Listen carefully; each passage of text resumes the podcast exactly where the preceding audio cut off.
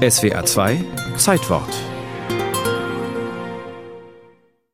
Ich fange also an zur Einstimmung mit meiner allerersten Glosse. Die Menstruation ist bei jedem ein bisschen anders. Luise Pusch in einem Vortrag an der Universität zu Köln. Das Faltblättchen in einer Tamponschachtel wurde für die Linguistin zu einem der Auslöser für ihre feministischen Forschungen.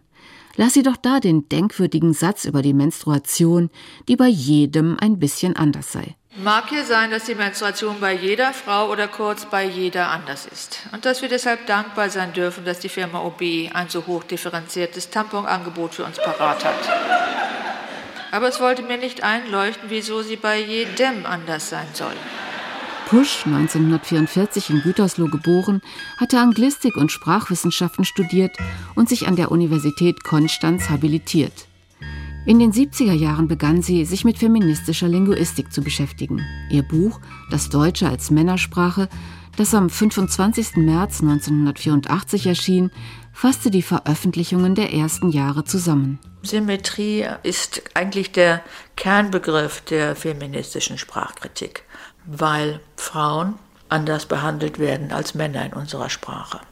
Und das fand ich also als Frau nicht gut. Die Wissenschaftlerin kritisiert vor allem das generische Maskulinum, hinter dem die Frauen regelrecht verschwinden, wenn etwa aus 99 Lehrerinnen und einem männlichen Kollegen 100 Lehrer werden.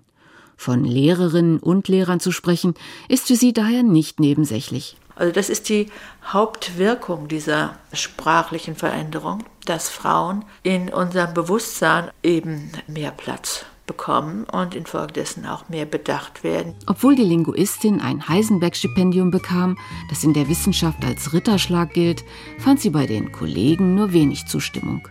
Luise Pusch und ihren Mitstreiterinnen wehte bald schon ein scharfer Wind ins Gesicht. Weil wir Sprache nicht nur beschreiben wollten, sondern wir wollten sie ändern. Und zwar zugunsten von Frauen auch noch ausgerechnet.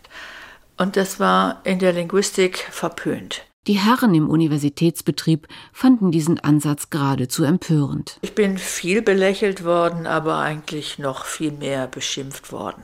Luise Pusch musste einen hohen Preis für ihre feministischen Forschungen zahlen. In den 80er Jahren schrieb sie an die 100 Bewerbungen für Professuren. Doch stets, so sagt sie, seien ihr weniger qualifizierte Mitbewerber vorgezogen worden. Sie galt als nicht professorabel. Letztlich habe ich ja wegen der feministischen Linguistik so eine Art Berufsverbot bekommen und konnte also nicht den Beruf ausüben, für den ich eigentlich 20 Jahre lang studiert und geforscht hatte. Die Wissenschaftlerin gab schließlich auf. Sie schlug sich mit Frauenbiografien durch, hielt Vorträge, schrieb Artikel. Mittlerweile ist die geschlechtergerechte Sprache in vielen Bereichen zur Selbstverständlichkeit geworden. Auch wenn sich die AfD schon mal über anmaßendes Gender-Gaga in Talkshows ereifert oder in die Jahre gekommene Witzbolde wie Thomas Gottschalk billige Scherze darüber reißen. Wenn ich heute mit einer Frau essen gehe, muss ich ja schon sagen, gib mir bitte die Salzstreuerin rüber. Ich denke, es braucht wahrscheinlich noch zwei Generationen. Aber die Frauen haben jetzt mehr Platz in der Sprache. Die Sprache ist dadurch etwas schwerfälliger geworden. Aber da muss Frau halt die Werte gegeneinander abwägen. Was ist wichtiger? Dass wir da nun eine bequeme Sprache haben oder eine, die gegenüber Frauen gerecht ist. Wir können das in einem Satz zusammenfassen. Das Maskulinum ist sicher nicht mehr das, was es einmal war.